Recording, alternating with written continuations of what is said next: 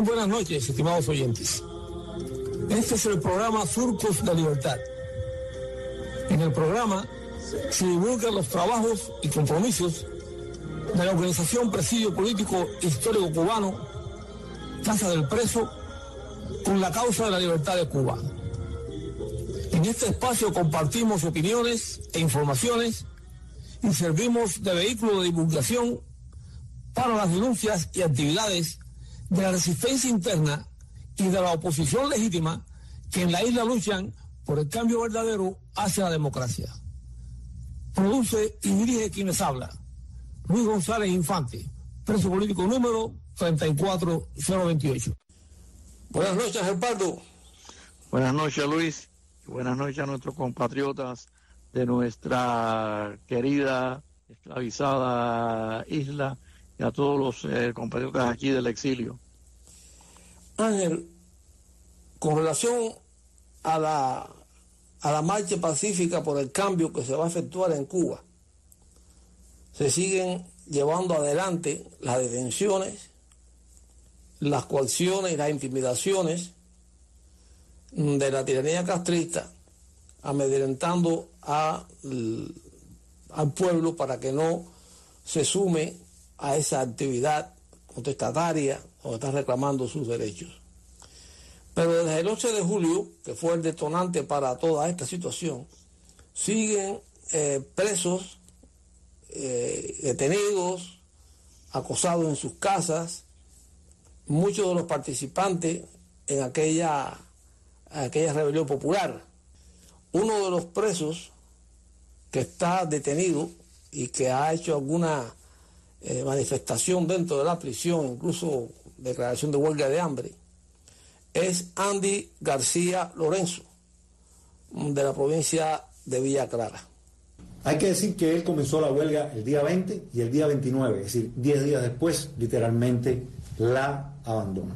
A él le permitieron, antes de que abandonara esa huelga de hambre, sobre el 28 de octubre, uno o dos días antes, eso no se lo puedo precisar ahora, que su familia lo pudiera visitar. Primero, por supuesto, entraron los padres. Es importante conocer el modus operandi de la seguridad del Estado en relación a las huelgas de hambre. A los padres, fueron, que fueron los primeros que entraron, les dieron más tiempo. Y la función de los padres era, pues, ablandarle el corazón al muchacho, entrarles por la parte emotiva y que sencillamente depusiera la huelga. Los padres estuvieron todo el tiempo con dos oficiales, dos esbirros de la seguridad del Estado, la policía política de la familia Castro. Yo no obstante quiero recordar, porque lo dijimos hace dos programas atrás, que Andy García Lorenzo, a él lo habían amenazado y lo habían amedrentado o intentado amedrentar de que su hermana también, su hermana Roxana, iba a ir presa si seguía pues en las redes publicando los artículos que ella consideraba y actualizando la situación de lo que venía pasando con la huelga de hambre de su hermano. Oigan a dónde llegan estas personas. Luego de los padres le toca el turno muy breve a la hermana, una muchacha joven de 20 años, Roxana García Lorenzo, y por supuesto, los esbirros que estaban ahí con ella le decían, oye, solamente tienes que hablar de cosas familiares. Ustedes no están facultados para hablar de la huelga de hambre, de qué está ocurriendo afuera y cuánto la gente está al tanto de la situación. Sí, evidentemente había una coacción directa. Así funcionan esta gente y así van manejando las huelgas de hambre.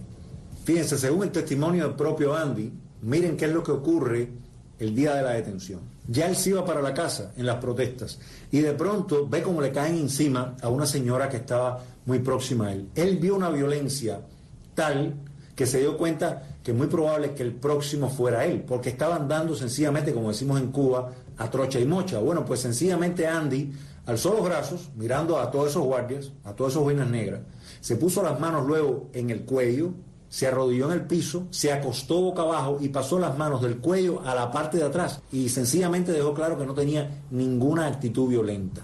Bueno, pues lo agarran, lo entran en una patrulla y una vez dentro de la patrulla, esas autoridades abusivas y terroristas lo sacan, según él, porque había que esposarlo y una vez que lo, han esposado le dieron una severa golpiza, al punto de que le inflamaron tremendamente las manos y por supuesto había moretones en varios lados de su cuerpo. Comenta la hermana de que Andy es una persona muy blanca y cualquier tipo de signo de violencia contra él pues enseguida pues queda, eh, quedan rastros en la piel. Hay una denuncia extra además de Andy y es que desde que llegó a la estación policial, donde lo retuvieron antes de que fuera ya para un establecimiento penitenciario, para una cárcel como tal, los médicos no lo vieron. Por lo tanto, él dice, el día que yo pueda, voy también a acusar a estos médicos que sencillamente han hecho caso omiso de su juramento de Hipócrates. Recordar que Andy padece de una enfermedad que se llama una hipercalzuria, es decir, él produce, parece que demasiado calcio en los riñones para que no se formen cálculos, pues él, tiene que estar tomando agua de manera permanente. Dijo que estaba tratando de lograr 5 litros diarios en la prisión antes de entrar en esta huelga de hambre, que muchas veces el agua a la que tenía acceso era una, un agua sucia que tenía hasta pelos y que bueno, durante los 10 días de la huelga de hambre, los últimos días estuvo orinando con sangre, que la presión arterial estaba muy descontrolada, lo mismo subía mucho que bajaba, las palpitaciones tendían siempre a estar aceleradas. Entre la falta de alimentos y mm, toda la sangre que eliminó a través de la orina, bueno, estaba tremendamente anémico, cuenta la familia que tremendamente pálido también, cosa esperada, los, triglicéridos muy altos, las plaquetas de los leucocitos, es decir, los glóbulos blancos o las células de defensa del organismo bajaron tremendamente, cosa más que entendible. Además, en ese estado de depresión psicológica, pues estas células de defensa también dejan de producirse en la medida que hace falta. Por lo tanto, pueden aparecer enfermedades oportunistas y bueno, cuenta la hermana de que ella le suplicó, no obstante, que abandonara la huelga porque realmente lo veían en un estado tremendamente deplorable. Fíjense cómo actúan los malhechores, estos asesinos muy bien entrenados de la policía política. En cuanto Andy dejó la huelga, prácticamente sin darle tiempo a, a una recuperación o algo así, pues le llegó la petición fiscal, la que él exigía. Muy distante a lo que él pidió que recordemos que era cuando más a una multa o una reclusión domiciliaria, pues sencillamente le llegan siete años. Todavía no hay fecha de juicio, veremos cómo se desarrolla este caso. Y bueno, por supuesto, los medicamentos brillan por su ausencia en el penal donde está. Sencillamente ahora este muchacho tiene que recuperarse, como se dice, a la buena de Dios. Esperemos que su juventud lo ayude en esta recuperación. Y bueno, dentro de esa petición fiscal, que tendrá que enfrentar en juicio próximo, pues está acusado de dos cosas, desorden público y desacato, debido a que, bueno, dice la Fiscalía que gritó lo que muchos manifestantes gritaron, Díaz Canel, sin, ya ustedes saben.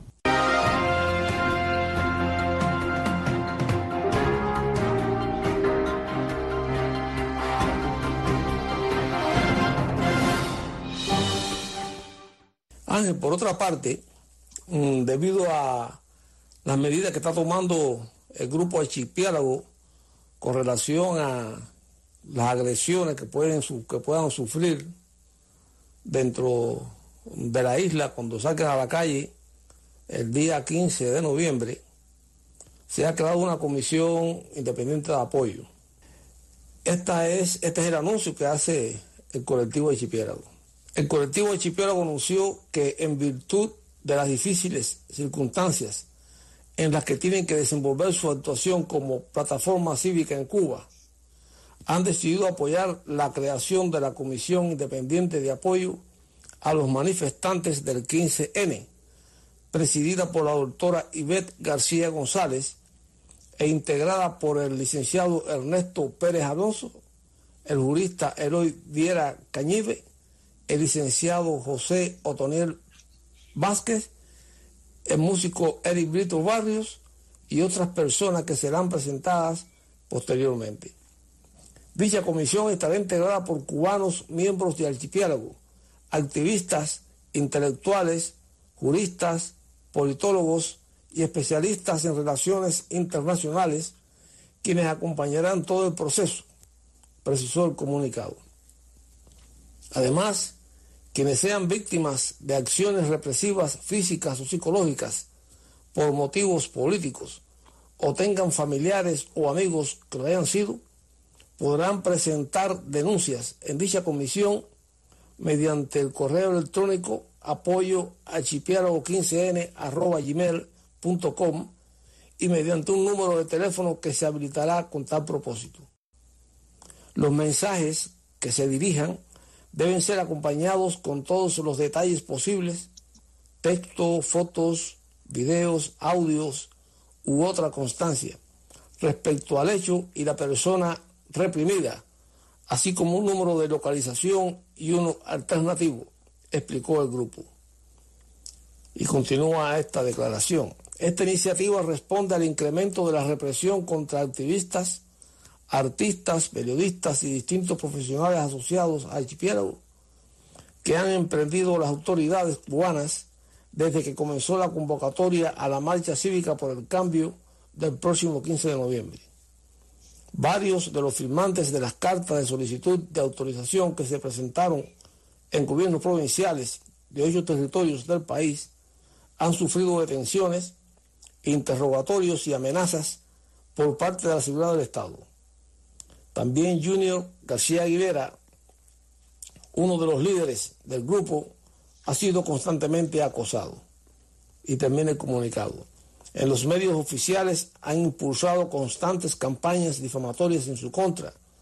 En el gobierno municipal de La Habana Vieja le organizaron un acto de repudio, vandalizaron su vivienda y le han cortado los servicios de comunicación.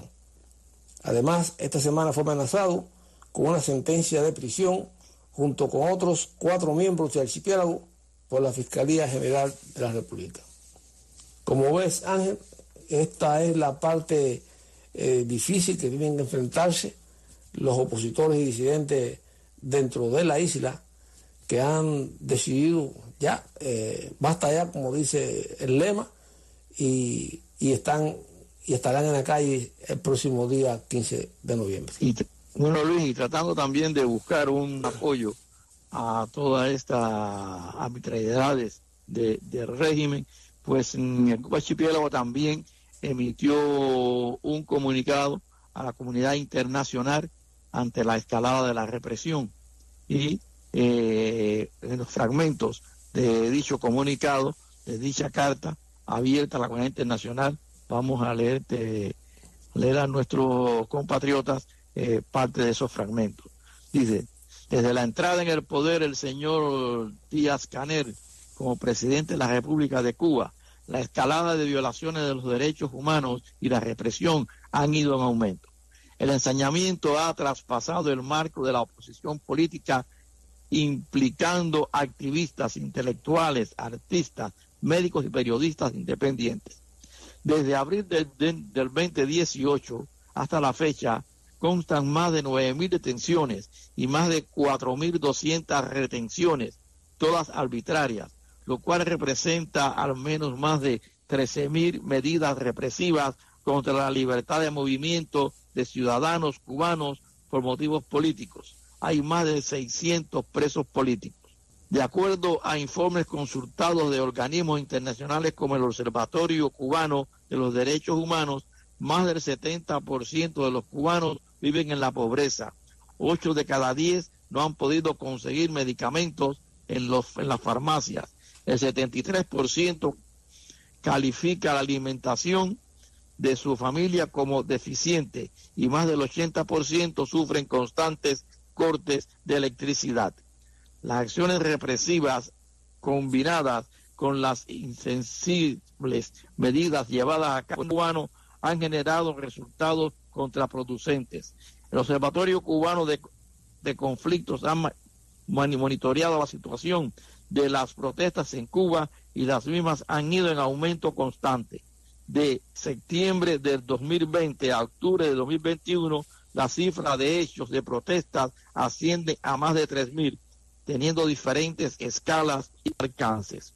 Por otro lado, el saldo de la orden eh, de combate que dio Díaz Canel, eh, que las calles son de los revolucionarios, hay habido cientos de heridos, un deceso y más de 1.100 detenciones arbitrarias, cientos de denuncias por secuestros, tratos inhumanos y torturas y agresiones físicas y psicológicas por parte de la Policía Nacional Revolucionaria, del Departamento de Seguridad del Estado y de otras activistas que han armado con palos y han dado la orden de agredir a los manifestantes.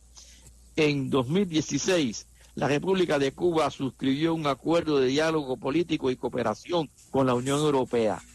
entre cuyos principios está el respeto y la promoción de los principios democráticos, el respeto de todos los derechos humanos y libertades fundamentales que reconoce además como actores de la cooperación a la sociedad civil, amparándonos en el mencionado acuerdo de cooperación como actores de la sociedad civil cubana que somos, nos dirigimos a la ciudadanía de los países miembros de la Unión Europea para invitarles a que estén pendientes de las calles el próximo 15 de noviembre.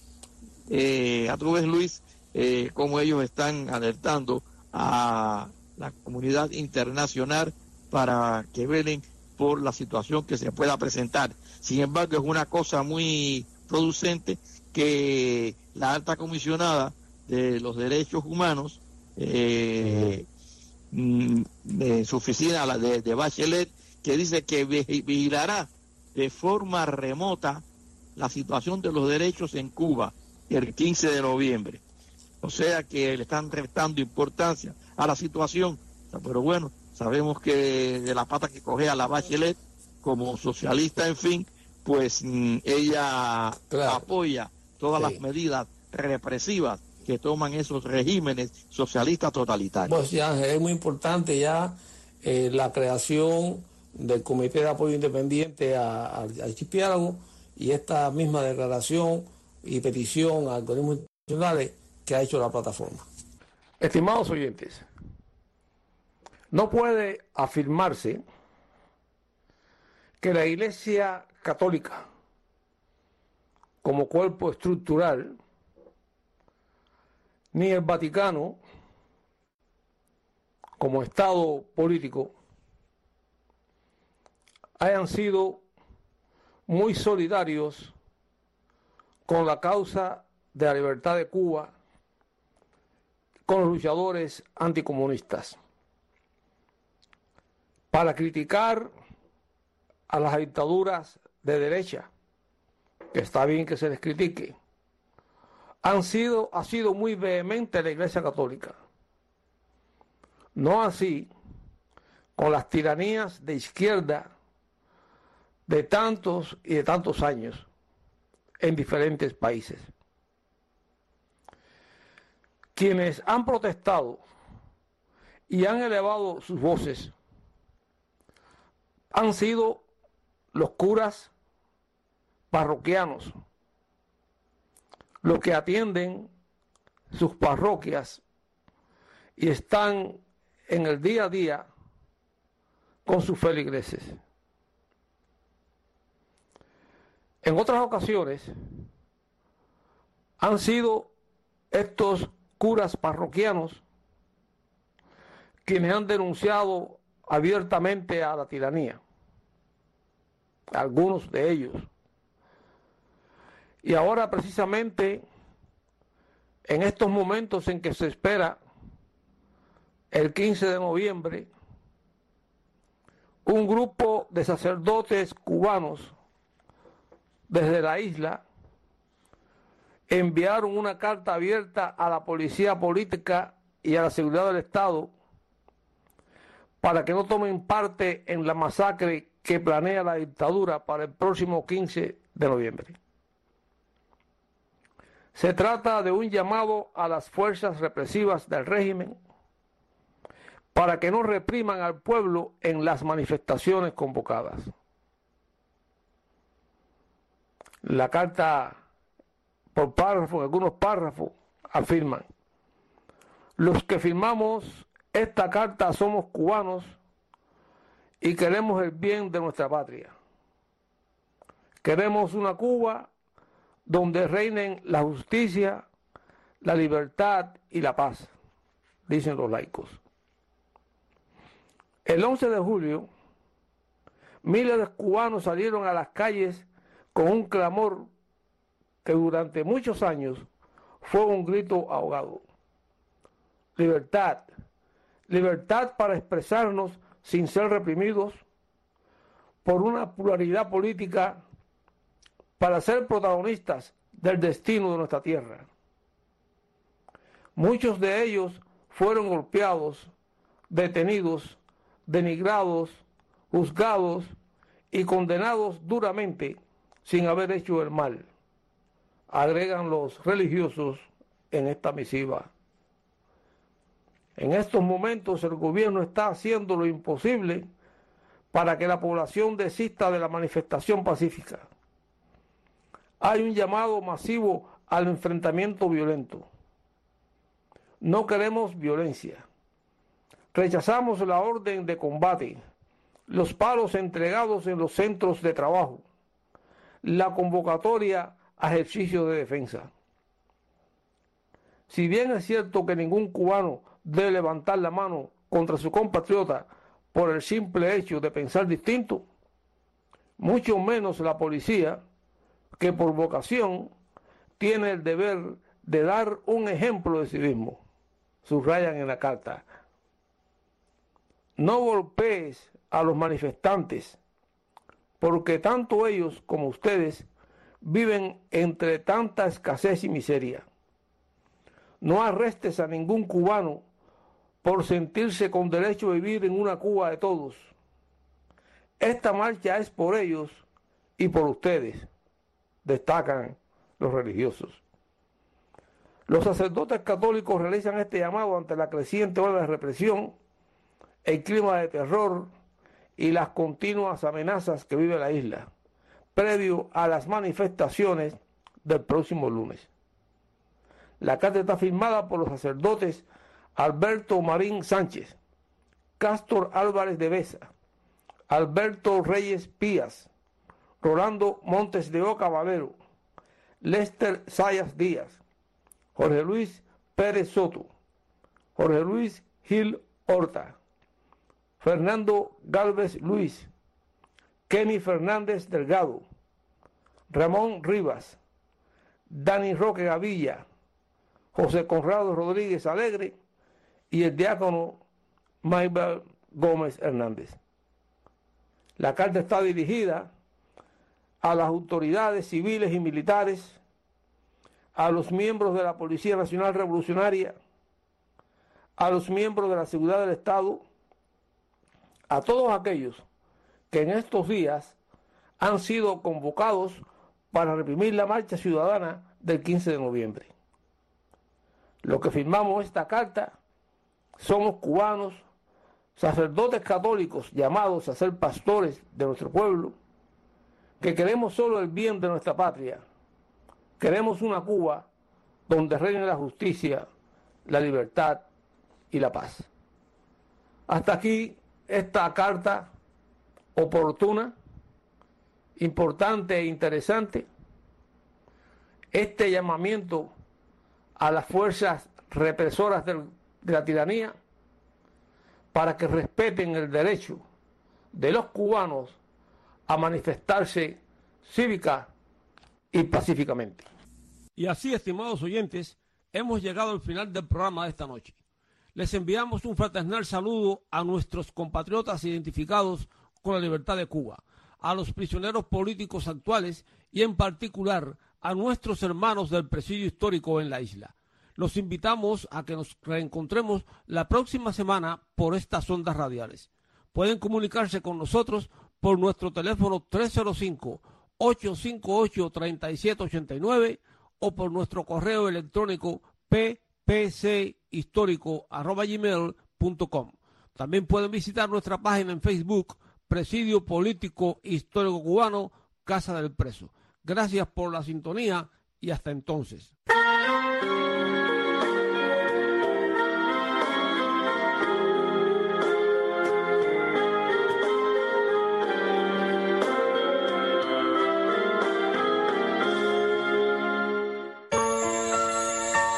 Y José Martí dijo, como en lo humano todo el progreso consiste, acaso, en volver al punto de que se partió, se está volviendo al Cristo, al Cristo crucificado, perdonador, cautivador, al de los pies desnudos y los brazos abiertos. No un Cristo nefando y satánico, malevolente, odiador, encorado, fustigante, ajusticiador o impío.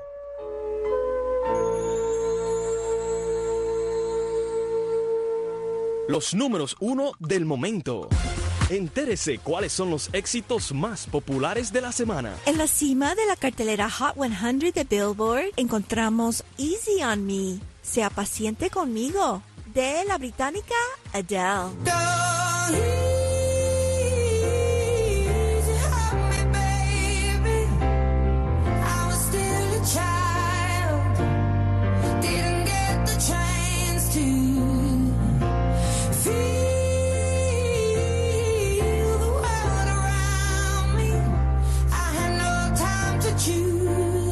Wasteland, Baldío, de la banda de origen sudafricano Cedar, asciende al primer lugar de la lista Mainstream Rock.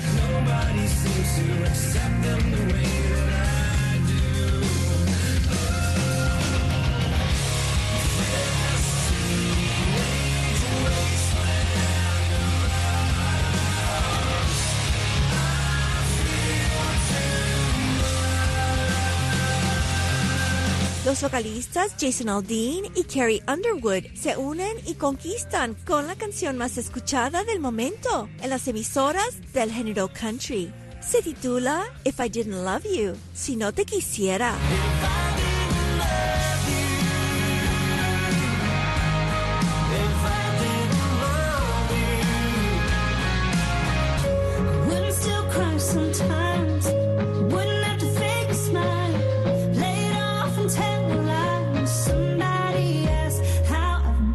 Wonderworking, hacer maravillas del dúo All Creatures es el éxito número uno de la categoría Christian Hot ACCHR National Airplay de Billboard.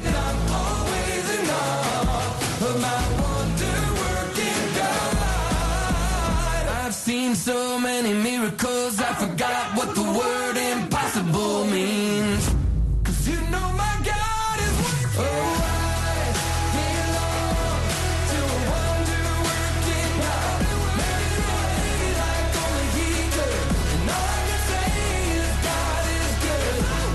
la cima de la cartelera de álbumes de música clásica tradicional encontramos a la agrupación Los Seminaristas de San Pedro en Vigratsbad y su producción Santa Nox, Matines Navideños de Bavaria, del cual les presento el himno Jesús Redentor Omnium, Jesús el Redentor de todos.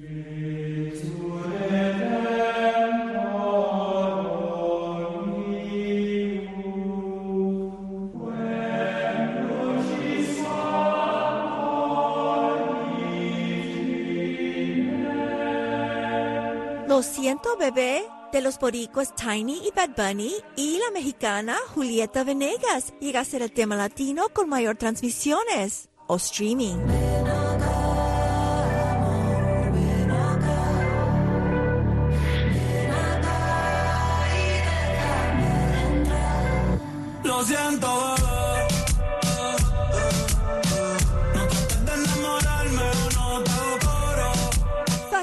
Sigue en el primer lugar de la lista Hot Latin Songs con Pepas. No me importa lo que de mí se diga, vive usted su vida, que yo vivo la mía. Que solo es una, disfruta el momento, que el tiempo se acaba y para atrás no viera. Bebiendo, fumando y digo vacilando de party todos los días. Y cerramos con el éxito más difundido del momento en las estaciones latinas de Estados Unidos, según Billboard. El príncipe de la bachata, Prince Royce, nos canta Lao a Lao.